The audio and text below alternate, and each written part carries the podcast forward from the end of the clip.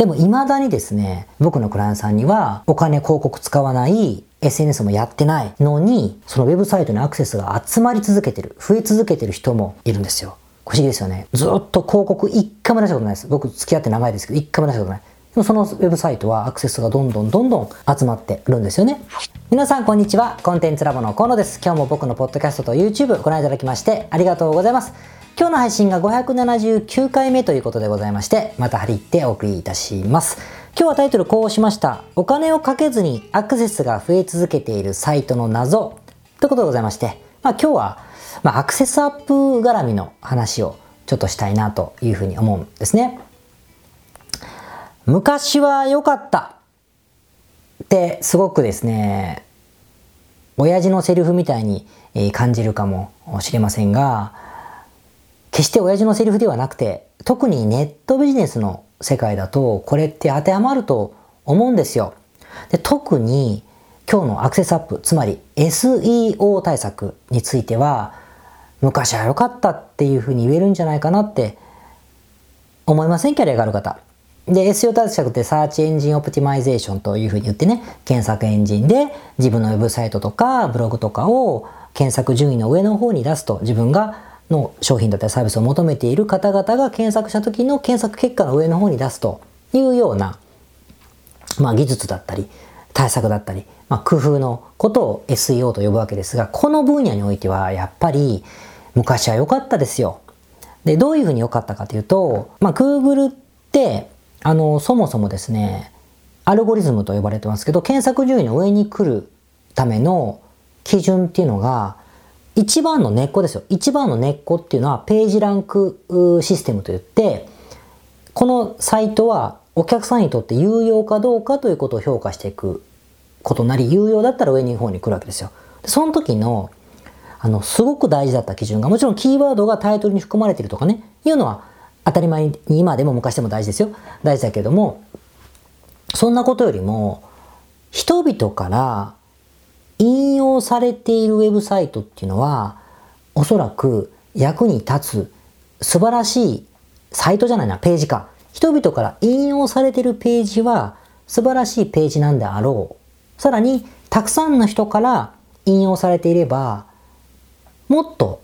いいサイページなんだろう。さらにその人々から引用されているページをたくさん含むウェブサイトはきっといいんだろう。そこに含まれるこのページもじゃあいいんだろうというふうな評価をしてたんですね。今でもそうですけど、そういう、まあ、特許というか、あの、仕組みなわけですよ。非リンクっていうんだけどね。で、リンクされることが素晴らしいという、まあ、ごめんなさい、引用ってつまりはリンクですよね。で、これって論文にヒントを得たんですって。学術論文っていうのは、いろんな論文に引用されている論文は良い論文という評価を得るらしいです。ペケペケ教授が書いたペケペケという論文によればみたいなことをされればされるほどその分論文は良いものであるというふうに言われるようになってるんですって。僕学習じゃないから知らないけど、なってるんです。ので、それにヒントを得て、ページをリンクたくさんされてるってことはそれは良いんだろうという評価をしていこうと。だから今だと当たり前かもしれませんけど、昔はもう画期的だったですね。あの、ヤフーがいちいち社員がね、えー、じゃあコンサルタント会社、コンテンツラボとかで登録してた時代ですよ。それが、あの、そんな評価をする。で、検索した時に連動して、その順位を決めるアルゴリズム、計算式を入れてみたいなことをやるからすごかったわけだけども、でも昔だからある種、それぐらいだったんですよ。あの、それがすごく大きな軸だったんですね。ってことは、それを知っている、まあ我々っていうか、その、まあ専門家の人たちはどうするかというと、じゃあ、たくさんのサイトからリンクされてればいいんでしょってなる、なるじゃないですか。なりますよね。なる、なるから、じゃあたくさんからサイトリンクされたらいいということになり、いっぱいサイト作るんですよ。ダミーで。つくダミーっていうかちゃんとしたサイトですよ。ダミーだったらダメとかってだんだんこう Google と、あの、騙し合いになっていったんだけど、まあ、最終的な結論は、たくさんのウェブサイトを作り、なおかつ、まあサーバーですね。そのウェブサイトが高画性サーバーもたくさん用意するんですよ。同じところにいっぱい入れたらね、同じところから来てるだけだから。そうじゃなくて、河野さんちのなんとか、田中さんちのなんとか、鈴木さんちのなんとかからいっぱい入れる。もしくはアメリカのなんとかさんからとかっていうふうに、たくさんのウェブサイトをたくさんのウェブサーバーで中身も全部違う記事にして、全部違うウェブサイトを作るんです。ダミーとも呼ばないね、本当のウェブサイトいっぱい作って、そこからリンクをさせることによって評価が上がるという時代があったんですね。10年ぐらい前ですかね。ですよ。ってことがあって、そうすれば、例えば、えっと、例えば、うん、なんだろう、うん、アンティーク雑貨とかってやると、ぴょんって1番とか2番とか3番、せめて1ページ目は取れたんですね。ぐらいの時代ですよ。い,、まあ、いろいろあるんですよ。細かいことあるんだけど、そうやってできたんですね。作為的にできたんですよ。できた。で、これをですね、僕も当然やりました。で、自分の会社で、えー、300から500ぐらいはあったのかな、ウェブサイトをですね、作ってました。サーバーも全部違う。コストもかけてましたよ。だから、大したことじゃないけどね。まあ、いっぱいサーバー用意して、いっぱいウェブサイト入れて、いっぱい記事書いて、外注とか使いながらいっ書いて、で、リンク貼ってっていうことをやってました。で、このおかげで、やっぱ当時のクライアントさんで、起業したばっかりとか起業してしばらくウェブサイト作ってしばらく経ってる人たちは、そのリンクを貼ってあげるので、僕らがね、サービスとして貼ってあげるから、ある種、サービスを立ち上げたら、河野さんもう私の方が一番になってますみたいなことっていうのは結構起こせたんですね。ピョンって上げれた。だって理屈がそうだったから。そのおかげでアクセスも集まり、数のものが売れるってことがありました。実際僕が手掛けているあのオーダースーツのサイトもね、10年ぐらい前からもともとありますから、あのクライアントさんとしてね、あったので、それもやっぱりビャーっとリンク貼って、オーダースーツって言ったらバーンって1番だったから、広告なんか使わなくても、あの、売れてましたからね。ってことが起こせたんです。だから当時の、あの、クライアントさんからすると、なんか魔法をかけられた気がしてたと思いますよ、実際は。あの、ね、理屈は説明してましたけど、っていうぐらいがありました。だからね、楽でしたよ。だってコンサルタントとして、まだまだ駆け出しだった、あの、僕で、もうね、いろんな複雑な戦略的なことを言ったりしなくても、ピッピッピッピッ、はい、上来ましたね、はい、お客さん来たでしょみたいなことができたので、成果が出しやすかったですね、ある種ね。いうことがあったので、まあ昔良かったなと思うんです。でもまあ今は昔、あの、Google さんは、えー、僕らの何千倍も頭がいいので、僕、僕の何千倍も頭がいいので、そんなことはお見通しですよ。そういうことを防ぐアルゴリズムがどんどんどんどんアップデートされて、今ではね、あの、途中はね、もうそんなことをしてることがバレたら、バーンってもう、ハブ、Google 村八部というんですが、お前検索エンジンからもう締め出しだみたいな感じで順位が100位以下に落ちたりとか、いうことすらされてました。だからまあそのリンクとかはね、あの、全部消して、あの、すいません、許してくださいみたいな風にする時期もあったりして、結構大変だったんですけど、ということで、そんなことはできなくなって、あの、だんだんだんだん、今でも SEO 対策の話、後で述べますが、あの、あるんだけど、そういう作為的なことはもうほぼゼロになっていったということがあり、だんだん苦難の道になるわけですね。で、そうなってくると、やっぱりソーシャルメディアの SNS でアンドメディアとしてこうなんかあの自分のメディアを作っていったりとか広告をしっかりと出していったりとかみたいな風にですねやり方がすごくこう変わっていったわけですよ。そういう意味ではやっぱり今が悪いとは言いませんけど昔はまあある種楽だったなということを言いたかったんです。なんですがでも未だにですね僕のクライアントさんにはお金広告使わない SNS もやってないのに、そのウェブサイトにアクセスが集まり続けてる、増え続けてる人もいるんですね。いるんですよ。不思議ですよね。まあ、ある、いろいろ何人かいますけど、あの、イギリスのクライアントさんは、ずっと広告一回も出したことないです。僕付き合って長いですけど、一回も出したことない。でもそのウェブサイトはアクセスがどんどんどんどん集まってるんですよね。で、この方と、ちょうどね、今、日本に帰ってきてらっしゃって、ランチをしました、先週。ランチをして、まあ、久々のお話もたくさんしましたその時にね、また、そのアクセスアップの話は改めて聞いたわけじゃないけれども、また気づきがあったので、ちょっとそれをきっかけに今日は、そのからくりをですね、皆さんにシェアしたいなと思います。では、そのからくりです。ちなみにね、そのウェブサイトって、まあ、言ってもいいのだと思いますが、あのー、今コロナで集客できなくなってますけれども、アクセスが集まったとしてもお客様が取れなくなってるけれども、観光、プライベート観光ガイドです。観光ガイドっていうか観光タクシーとかね、観光ガイドのサービスのウェブサイトが一つ、まあ他にももう一個ビジネスやってるんだけど、今日はこの観光ガイドの話をしますが、のサイトをやってます。で、あのー、このサイトね、やっぱことごとくいろんなキーワードで1ページ目でヒットしますね。そこで大量のアクセスが集まってくるんだけど、で、トップページすら、トップページ、今ね、トップページだけをあの、キーワードで上に狙うなんてことはもちろん流行ってないんだけど、でも、あの、トップページすらイギリス個人ガイドとかって検索多分1位か2位だと思うんですよね。調べたらわかると思いますが、イギリス個人ガイドってやると、あの、検索結果の上の方に出てきますね。ってことになってるんです。ですが、えー、じゃあこの人がなぜそうなってるかって話をしたい上で、Google がそもそもじゃあ今、今は昔ね、昔はそのリンキリンクが大事だったって話をしたけれども、今はじゃあどういうことが SEO 対策として良いのかって話を少しちょっと紹介しますが、えっ、ー、とね、読んでみたいと思います。ちなみに SEO 対策ってまあ、いわゆる業者さんだったり、僕はブログにたくさんアクセス混ぜてますよって人たちの YouTube だったり、まあ、いろんなことを調べる方も多いと思うんですけども、そもそも Google の検索エンジンにヒットさせる方法というのは、あの、Google しか知らないじゃないですか。なので、やっぱまずは一時情報として Google の情報を確認するべきだと思うんです。で、その話を今日したいんだけど、今今日紹介したかったのは、Google のあの SEO 対策ガイドっていうのがあるんですよ。Google が作ってるやつですよ。あの、業者さんじゃなくて、もちろんいろんな業者さんで邪悪じゃない人たちはそれをしっかりと読み込んで実証して、えー、提供しているけれども、SEO 業者と呼ばれる人たちはね。だけど、やっぱ Google のこの情報を知らずして、二次情報、三次情報とか、僕の成功者バイアスの情報とかを見るべきじゃ、あの、ないので、えー、なので、それが困るから今日ちょっとわざわざ紹介するんですけども、Google の SEO ガイドブックの一文を少し紹介したいと思うんですが、いきますよ。データハイライターとマークアップ支援ツールを使う。サイトの構造を整理する。えー URL の、URL の、えー、表示、使用方法を理解する。あと、検索エンジンに重要なナビゲーションシステムを用意する。あとなんだっけな。パンクズリストを使用する。あと、構造化、マークアップを適用する。とかっていろいろ書いてあるんですよ。まあ、わけわかんなくていいですよ。こういう話をまた別途しますから。で、ぐらい、いろんな細かいことをやれって言ってます、Google は。なんですが、まあ分かんなかったと思うし、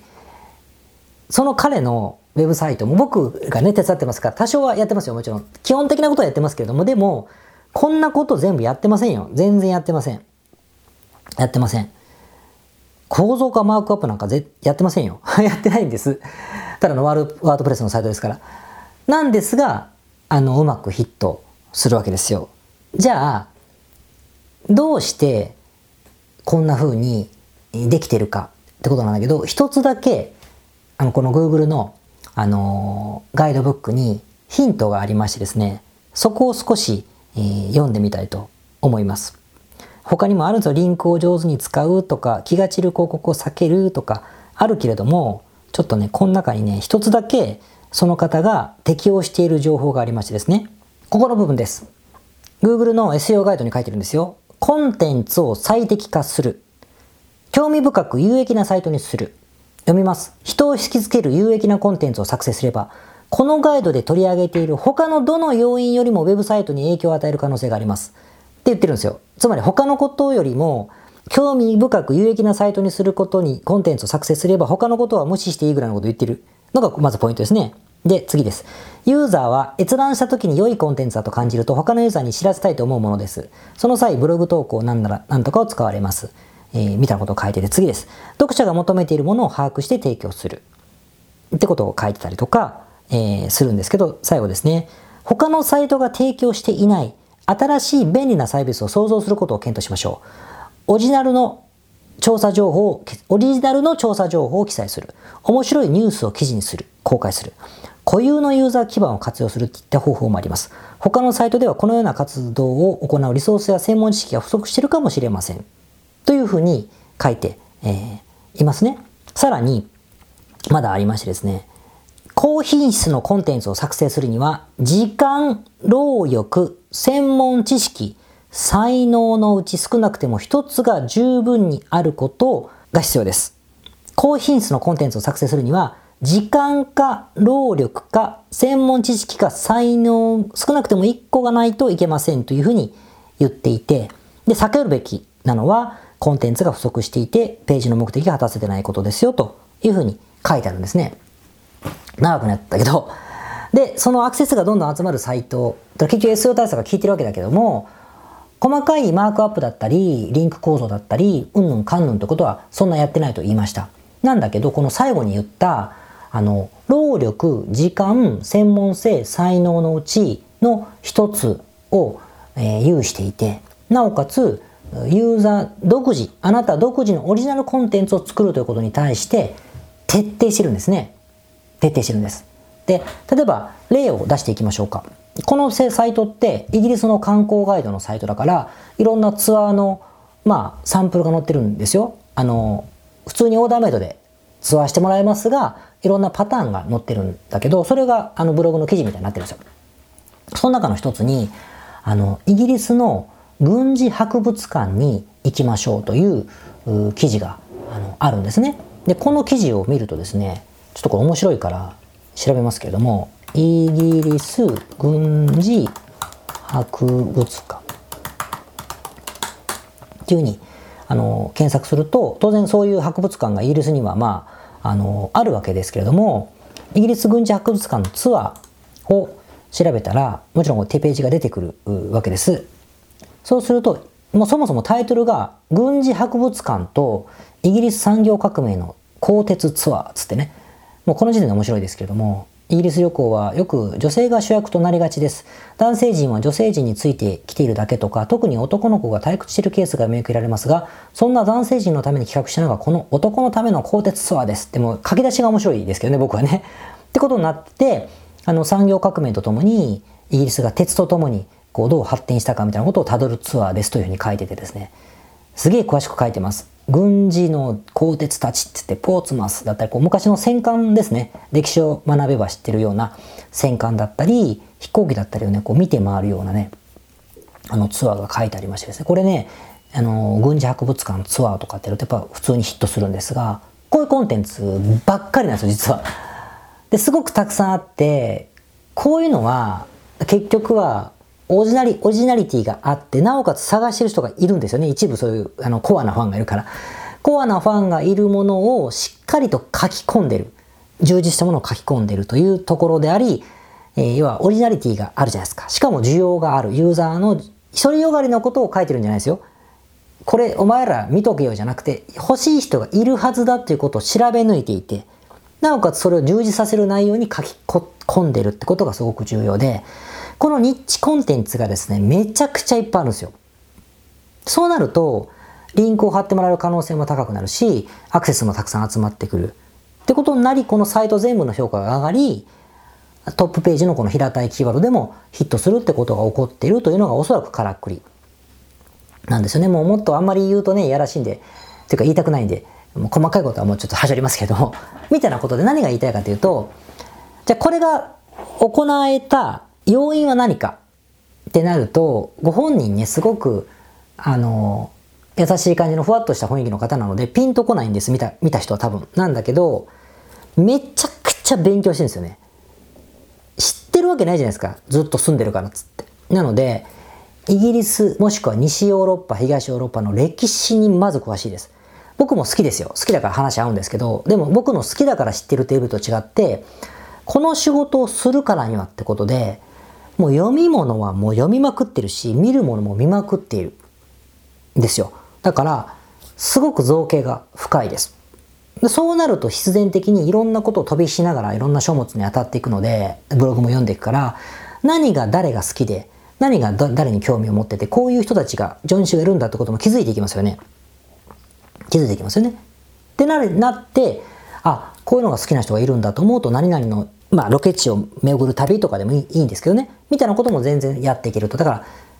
もともと好きだとか、もともと詳しいんじゃなくて、Google が言っている、労力、時間、専門性、才能の1個はないといけないって書いてるじゃないですか。このうちの、労力と時間ということを使うことによって専門性を手に入れて、それをユニークに発信、オリジナルコンテンツに発信していったということがやっぱり一番大きいかなと思います。これね、でもね、深く深く見ていかないと、わかんないですよね。僕も最初の頃は、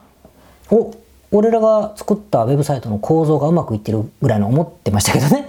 だけど深くやっていけば同じことをやってもならない人がいるわけですよ。で、もちろんしつこいけど、Google しかわからないから、あの、本当のところは。ですから、僕が言ってることは成功者バイアスかもしれませんけれども、この差はやっぱ中身を見れば必然だろうと、やっぱ思ったので、まあアクセスをもし集めたいなと思っていて、広告絶対使うね、ソーシャルも絶対使うね、私はウェブサイト一本だと思ってるとしたら、これ非常にあの参考になることではないかなと思っていて、で、僕ももう最近、SEO 対策しましょうよってアドバイスってほとんどしないです。あの、その、カテゴリーによってはしますけども、なんでかっていうと、やっぱここまでのことって、やんないんですよ、みんなね。やんないから、やる可能性がなかったり、血を吐くような努力が必要だと思うこと言ってもね、もうアドバイスになってないので、あの、あまり言うことないですけども、本当にやろうと思ったら、あの、非常に有効なことではないかなと思うんですよね。でしかも、あの、ご本人はですね、日本に、まあ、例えばオフで帰国した時には、遊んでるのかなと思ったらそうじゃなくて、東京に結構いらっしゃるんですけども、あの、ご出身が東京じゃないから、で、その時僕ご飯とか食べるんですが、その時にね、あの、聞くとね、やっぱね、すごいね、旅行会社をね、回ってるんですよ。あの、アポなしじゃないけどね、電話ぐらいはして行ってらっしゃるけれど、そこでそのいわゆる自分が編み出した深い知識がないと作れないツアーをぶつけるんです。これやりませんか？つって、その集客をやってくだされば僕案内しますよっていうふうに言っていくとですね、当たり前にコッツォルズのツアーをやりたいんですって言っても乗っかってこない会社だとしても、あ、それ面白いですねってやっぱ言うんですよ。飢えてるから企画に。で、乗っかってきてもらって紹介されて、しかもリンクを貼ってもらったりできるわけですね。ってこともあって、まあ、これも Google が言ってるのってテクニカルに見えると思うけれども、足で稼ぐって意味ではすごく有効だなというふうに思うので、やっぱり今はまあ昔は良かったなってことで終わるんですけど、あの、まあ、やろうと思ったらできることはたくさんあるなということだし、もし、あの、努力をしていらっしゃる人がいたとしたらですよ、僕はまあ結構広告戦略の方に自分の会社は舵を切ってますから、あの、やりませんけれども、でもね、あの、あーって思ってる人がいるとすると、うまくいってる人は別に自分の理論があると思うので、今日の話とは違う理論だと思いますが、でもね、もしそうだとしたら一つの参考例として、あの、労力、時間、そしてをかけてオリジナルコンテンツ、ユニークなサービス、独自の調査結果みたいな、このお上が言ってることをね、結構真面目に取り組んでみるのもあのいいんではないかと思うし、技術的にわからないことっていうのは外注さん使えば安くできたりするから、Google のね、SEO 対策のあのガイドブックを一回読み込んでみるぐらいはバチには当たらないんじゃないかなというふうにあの思ったりもします。なんか最後 SEO 対策の話になっちゃった。これはちょっとまあ、ネタがあの別だから今度また話しますけどね。ということで、あのアクセスアップということについての本質が、あのー、分かってくればね、そんなに、あのー、めんどくさいけど難しくないのかなと思うんで、ぜひ時間と労力のかけ方についてね、あの、適当に勝つだけ書けばいいってもんでもないし、誰かが書いてそうなこと、同じことをね、いっぱい書く必要もない。もちろんなんか人気あるウェブサイトの記事を全部リライトして、アップしてってね、あの、検索エンジンの上に出すっていう人もいますよ。いるけど、長続きやっぱなかなかしにくい部分も、まあ、あるんでですね。うん、まあ、ぜひ、その、勉強するというか、自分のその分野をしっかり深掘りするということから始めてみてもいいんではないか。やっぱ書くことってね、半分以上リサーチだって言うじゃないですか。小説の方の方も、あの、良い小説を書く方っていうのはもう調査とか文献に当たったりってことをめちゃくちゃやってから書くじゃないですか？漫画もそうだと思うんですけど。だからまあ、やっぱりブログメディアとかウェブサイトっていうのは、あの、書き物のメディアだから、物事を書き、人から評価されるということの本質を考えれば、リサーチ。リサーチって言っても Google ってなんかいい記事を持ってくるんじゃないんですよ。やっぱ深掘りをする、知識を深める。それは取材か、読書か、まあ何か英語の主張、主張しまくるかわからないけど、みたいなことを深く深くやっていけば、結局アウトプットした成果物が、えー、労力を使い、専門性を手に入れるってことになるだろうし、そこから生み出せるコンテンツが、えー、独自のもの、オリジナリティのあるものになるわけで、そのオリジナリティがあるものは、そのたくさんのリサーチだったりの勉強の中で、お客さんが欲しいと思っているものに触れたことによってまた生まれるわけじゃないですか。だからなんか一方的でもいけない。じゃない。皆さんね、結構ちゃんと書く。僕もその癖があるんだけど、自分が頭の中で生み出したこのものを書くことは強い人もいるんです。これは労力使ってると思うんだけど。でもその SEO 対策ってなってくるとやっぱ欲しいものでありなおかつオリジナリティがあるっていうこのここはねそのやっぱりその対外的なリサーチだったり深掘りっていうのがないとあの生み出せないところもあったりするので、まあ、奥深いと思いますね。でもなんかあれですよ。これをやってじゃあ損するかっていうともうたとえアクセスが集まらなくてもこのプロセスたくさんのことを深掘りして学び勉強して専門性を手に入れてアウトプットをする癖をつけたことはね別でもきっとあの使えますしね。あとリストを集める方法をブログにしなければさっき言ったあのクライアントさんはこれから大丈夫だと思うけどもし何もなくなってもその得た知識をメールマガジンにぶつけていくというふうにすればですねあの歴史だったりとかいう分野で何かしらのサービスを組み立てたりもできるようになると僕は思うんですよだからまあ無駄ではないかなと思いますね。まあ、最後、余談でしたが、ということで、あの、アクセスアップを集めたい、アクセスアップを無料でやりたい方はですね、ぜひ自分の専門性を深く掘っていくということを、改めて本当にしてるかなっていうふうに考えていただくと、あの、その方みたいに、あの、うまくいくのかなと思ったりもします。それでは、また来週。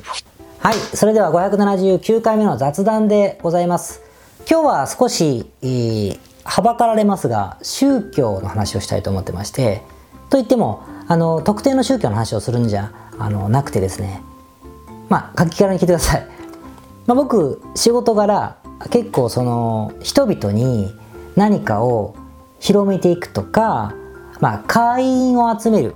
とかねお客様を増やすみたいな活動はどういうものがあるかってことは興味があるわけですね。まあ、知るべきだと思うし。でよく調べるんですけれどもその中の一つに宗教についても結構あの好きでというか興味があって調べることがあるんです。である宗教団体新興宗教と呼んでもいいと思いますね。あのまああまり名前を出すとねあのいろんな評価があると思うからまあ置いときますけどもあるとしましょう。でその宗教団体が配っているあのー、なんつうのかな信者向けのこう解放誌みたいなのあるじゃないですか。それを手に入れる入れる入れる時は手に入れるんですよ僕。手に入れるんです。で見るんですよ。見て何を言ってるんだろうというのをよく見たりとかあと横浜のなんか公園で一人で座ってると「よかったら読んでください」って言ってなんかそれはまた別の宗教なんだけどそのリードブックみたいなのを もらったりあなたは今幸せですか？って書いてあったんですけどね みたいにこう俺不幸に見えるのかなと思いながらそんなんもう全部僕取るんですよ。取ってどうやってこういわゆる信者をね増やすとかお金を集める活動をしてるんだろうというのがとても興味がありましてだからそれぞれについてはまあもちろんあの入ることはないだろうし、えー、そういう目でしかもう見てないから失礼千番かもしれないけれどもそれで調べるんですよね。で調べた時に結構ねそのある団体はアメリカに進出をしてるんですね、まあ、世界中に展開してる会社多いと思うんですけど会社じゃない団体も出ると。でアメリカの進出をするくだりが書いてあって、まあ、結構苦戦したんだっていう解放誌にねそんなことが書いてあるんですよ。あの信者を増やすための活動に苦戦してたんだと。教祖が書いてるんですよそれ。苦戦、うん、大好かもしれないけど、えー、苦戦してましたと。でそのためにはえー、なぜ苦戦してたかというと英語力だったりとかが圧倒的に足りないと。英語をコミュニケーションすることはできる。ビジネスコミュニケーションぐらいはできる人たちですよもちろん。だけどもまあぶっちゃけ宗教も政治も言葉の世界じゃないですか。行動よりも言葉にふわっとする人が多いわけで言葉の世界だからその言葉を操るって意味ではものすごく高度だからそこまでできるあの弟子がいねえということで布教がうまくいってない。ででもなんかねその方々はやっぱりノルマがあるんでしょうね。あのヒッピー的な職を失ったとか、えー、ね明日も食うは食わずやって人たちを集めてなんだっけなあの仏教系の団体だから善とは何かみたいなことをやって人を集めているんだというふうに教祖に報告したらそれダメだと。そんなんだったら指揮者つまり本当に広げてくれたりとか資金的なあのことをねあの余裕がある方々があ取れないじゃないか。まあそういう遠回しな言い方してたけど。だからそういうのじゃダメだと。つまりは英語を使ったいわゆる啓蒙活動というものが足りないんだというふうに行き着きじゃあどうやってその人材を育てるかとかどうやってやればいいかということをね一生懸命考えて、えー、動画のねものとか英語で自分がその翻訳とあのネイティブチェックとそれを重ねて作った冊子を作ってですね、えー、やったりとか自分自身が行って英語を覚えてやったりしててですねそれが課題なんだという話を書いてたんですよ。で何が言いたいかというとでこれからはでそのおかげでだいぶ育ってきたからできるようにあの広がってきたんだっていうふうにまあ結局いいこと言って終わってるんだけど何が言いたいかというとそういう団体って何でしょう。まあどうでどっちもいろんな人で実害があった方々に今日何か言いたいわけじゃないのでちょっと一般論で聞いてほしいんですけど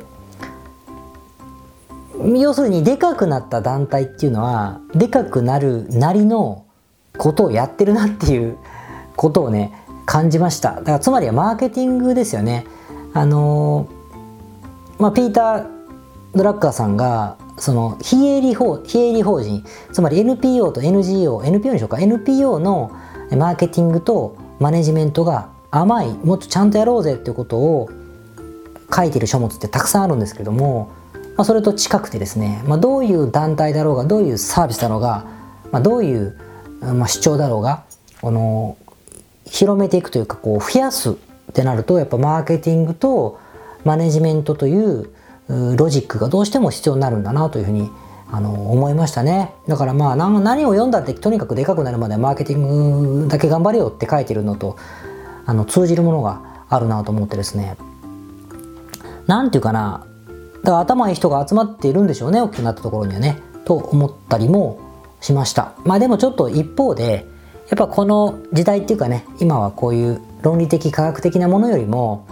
あの非常に、えー、ふわっとしたものの方がね、えー、人気が出るようなご時世でございますからそこで儲けたいと思ってるならあの大いになさったらいいと思うけどもそこにあの没頭してねなんだろう、えー、資材を投げ打つようなことだとねそのせっかくの自分がやるマーケティングの方にお金使えなくなっちゃうからそういうのはほどほどにというふうに思ったりもしますけれどもということであの結構ねあの勉強ならないものはないんだなと いう話でした。まあどうでもいいですね。ではでは、頑張っていきましょう。皆さん、こんにちは。コンテンツラボの河野と申します。この YouTube チャンネルをご覧いただきましてありがとうございます。え普段は在住の起業家の皆さんにインターネットを使ったビジネスのサポートをさせていただいております。これまでえ約3000人の方々のビジネスのサポートを行い、すべてのクライアントさんの売上総額は300億を超えているぐらいだと思います。このチャンネルではそんな経験をもとに、インターネットビジネス、もしくはインターネットを使った企業について、詳しく役に立つ情報をお送りするように心がけております。海外においての事例もとても豊富に含んでいますので、日本の方にも適用できることがとても多いと思っております。ぜひチャンネル登録をして配信をご覧になってみてください。ポッドキャストをお聞きの皆様、こんにちは。コンテンツラボの山口よしこと申します。普段はサンフランシスコに住んでおりまして、日々現地からコンテンツラボのお仕事を行っています。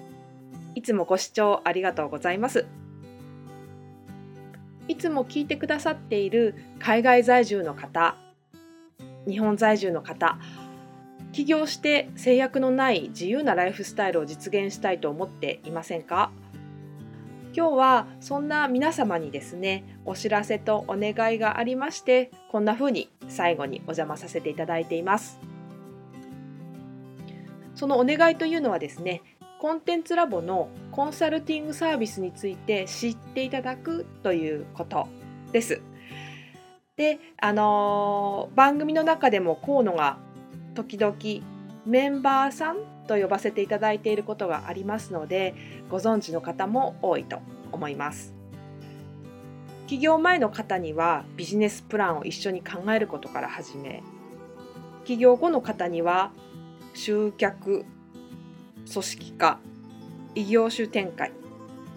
だったりはたまたお金の残し方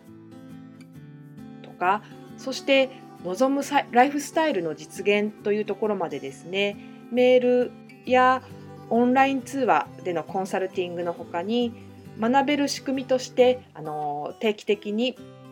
私たちの方からコンサルティングを受けていただいているメンバーさん用に教材をあのお配りしたりですねあと世界各地にお住まいの起業してビジネスの広がりを目指す日本人の方同士とつながれる仕組みを取り入れたりといったコンサルティングやコミュニティ参加が全て入ったサービスになっております。私たちのクライアントさんは7割が海外在住者在住者さんでですね3割が日本にお住まいの方です。これから起業したい方すでに起業している方あとはあの起業して少し時間が経ってもうあの成長期に入られている方皆さんそれぞれあのビジネスのステージはそれぞれですけれどもとても刺激的にご一緒させていただいています。でよく聞かれるのですけれども海外在住ということにかかわらずですね私どもでは日本にお住まいでビジネスを展開している方とかあの起業計画されている方にも